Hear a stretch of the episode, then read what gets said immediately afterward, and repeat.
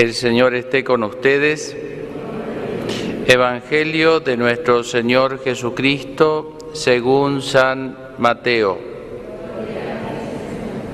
Las mujeres que habían ido al sepulcro después de oír el anuncio del ángel se alejaron rápidamente de allí, atemorizadas pero llenas de alegría, y fueron a dar la noticia a los discípulos. De pronto Jesús salió a su encuentro y la saludó diciendo, Alégrense.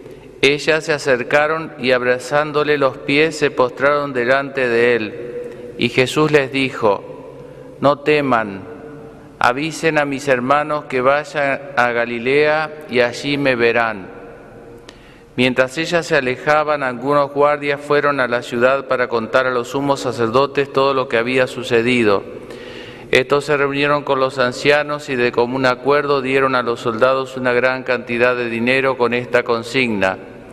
Digan así, sus discípulos vinieron durante la noche y robaron su cuerpo mientras dormíamos. Si el asunto llega a oídos del gobernador, nosotros nos encargaremos de apaciguarlo y de evitarle a ustedes cualquier contratiempo. Ellos recibieron el dinero y cumplieron la consigna esta versión se ha difundido entre los judíos hasta el día de hoy. Palabra del Señor.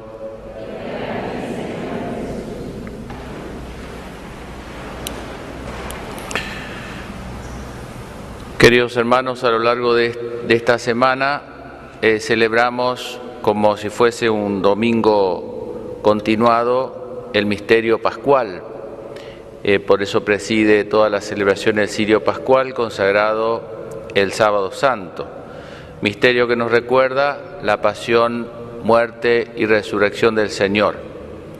A los que hemos vivido esta Semana Santa eh, participando de todas las ceremonias, el Señor a través de, digamos, de enseñanzas interiores y de, tanto ejemplo nos habrá enseñado muchas cosas son esas comidas fuertes, esos platos sustanciosos que uno tiene mucho tiempo para, para seguir haciendo la digestión. Pero en esta misa nos reúne una ocasión particular y es la preparación para los niños que van a recibir y sus padrinos, ¿no es cierto?, y su familia, los niños que van a recibir su confirmación el jueves y viernes de esta semana.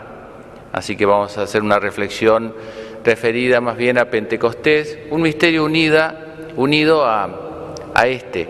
Hay una imagen que a mí particularmente me gusta, la vi alguna vez, bueno, se consigue eh, en internet si uno la busca, eh, que está Jesús crucificado, ¿no es cierto? Eh, como saliendo de la cruz con un brazo desprendido de la cruz y en el brazo, en la mano, tiene una paloma. ¿no? Jesús como saliendo de la cruz y con una paloma en la mano. Ahí sintetiza muy bien la pasión, ¿no es cierto? La resurrección y Pentecostés. Allí tenemos al Espíritu Santo allá en, el ábside, ¿no? Eh, y la venida del Espíritu Santo que plenifica la obra de Jesús. Y una de las de los signos de Pentecostés es el viento. ¿eh? Dicen que se apareció allí en Pentecostés como un viento que soplaba. Para que uno pueda entender qué efectos hace el Pentecostés, qué efecto va a hacer en el alma de, ustedes niños y qué efecto hace en el alma nuestra, porque no es que el Espíritu Santo sopla una vez en la vida, dos veces o tres veces, sino que siempre está soplando en nuestro corazón. ¿Qué efecto hace? Y bueno, algo similar al viento. Eh, podemos imaginarnos nuestra vida como una barca una barca que va navegando por este mar que es este mundo, una barca que tiene que tener un puerto, un destino, tiene escalas, pero un destino final, un puerto final a donde llegar, que sabemos que es la vida eterna. Y en esta barca que es nuestra vida, em, tenemos dos sistemas de propulsión para avanzar. Una es, son los remos, que simboliza las cosas que hacemos a fuerza de voluntad, y a las cosas que ponerle voluntad, uno tiene que rezar, tiene que estudiar, tiene que... ¿eh? Si uno quiere lograr en la vida, tiene que poner voluntad. Si quiere ser bueno en algo, tiene que repetirlo muchas veces. Y la otro sistema es porque con los remos no alcanza, con los remos uno puede cruzar un río, pero no puede cruzar un mar, porque se agota. El otro sistema es la vela, esa lona que se, que se eleva, que se iza, que se eleva y que el viento empuja, ¿eh? como son los veleros, justamente, ¿no? Que se manejan con la vela. De ese modo uno avanza con más facilidad, con más rapidez y con menor esfuerzo. Eso simboliza todas las cosas en la vida que nosotros no podemos hacer con nuestro esfuerzo personal y que necesitamos confiar, sea en los demás o sea en Dios. Y eso es lo que hace el Espíritu Santo, ¿no es cierto? Nos ayuda a que cuando nos cansamos de remar, eh, o para lograr aquellas cosas que superan nuestras capacidades humanas, tengamos la fuerza de hacerlo. Por ejemplo, cuando hacemos un casamiento, ¿qué es una celebración del matrimonio? Y bueno, son dos personas que se aman con un amor a fuerza de músculo, que han trabajado, pero que tienen que amarse toda la vida. Y la vida es larga, y hay muchas tormentas, y entonces solo no van a poder con los remos cruzar ese mar del, amor. ¿no? Entonces van a necesitar que Dios le dé la fuerza y por eso vienen a casarse por la iglesia. ¿no? Para que Dios le dé la fuerza de llegar a viejos, digamos, y seguirse amando. Porque no, no alcanzan las fuerzas humanas. Porque cuando uno es joven, vieron, uno le da para adelante, es como tener mucha plata uno gasta, pero después cuando la vida nos va quitando fuerzas humanas, nos va cansando, si no tenemos remos, si no tenemos vela, perdón, si no aprendimos a confiar, terminamos con la barca parada en el medio del mar, ¿entienden? Y queriendo abandonar la barca, porque nos cansamos.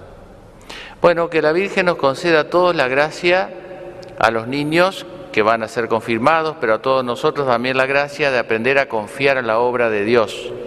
Eso, por supuesto, con la oración, con los sacramentos, esto es una forma de, esto es como una barca. A veces la iglesia tiene la forma de la barca. Este, que uno viene a pedir el auxilio de Dios. Si algo nos ha enseñado, nos ha enseñado con letras de sangre, ¿no? de dolor, esta pandemia que estamos sufriendo, es que no somos omnipotentes. Nos creemos omnipotentes, totalmente no, pero no lo somos, no hace falta demostrarlo, ¿no?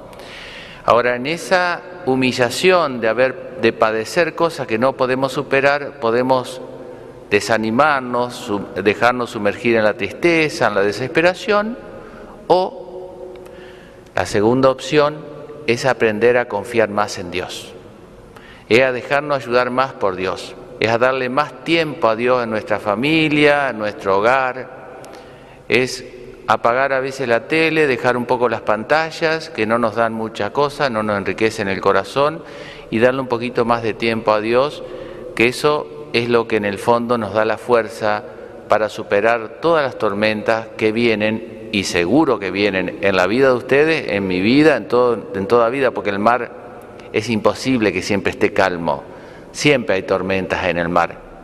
¿no? Y bueno, lo que nos da fuerza es Dios. Así que que esta sea una hermosa oportunidad en este contexto, que puede parecer un contexto complejo, pero como suelen ser las crisis, son las grandes oportunidades para crecer, pero para crecer para adentro, para crecer internamente, para no seguir siendo iguales. Bueno, que estas crisis que a veces nos toca soportar, nos ayuda entonces a confiar más en el viento que en nuestros músculos. en ¿eh? Que la Virgen nos concede esa gracia.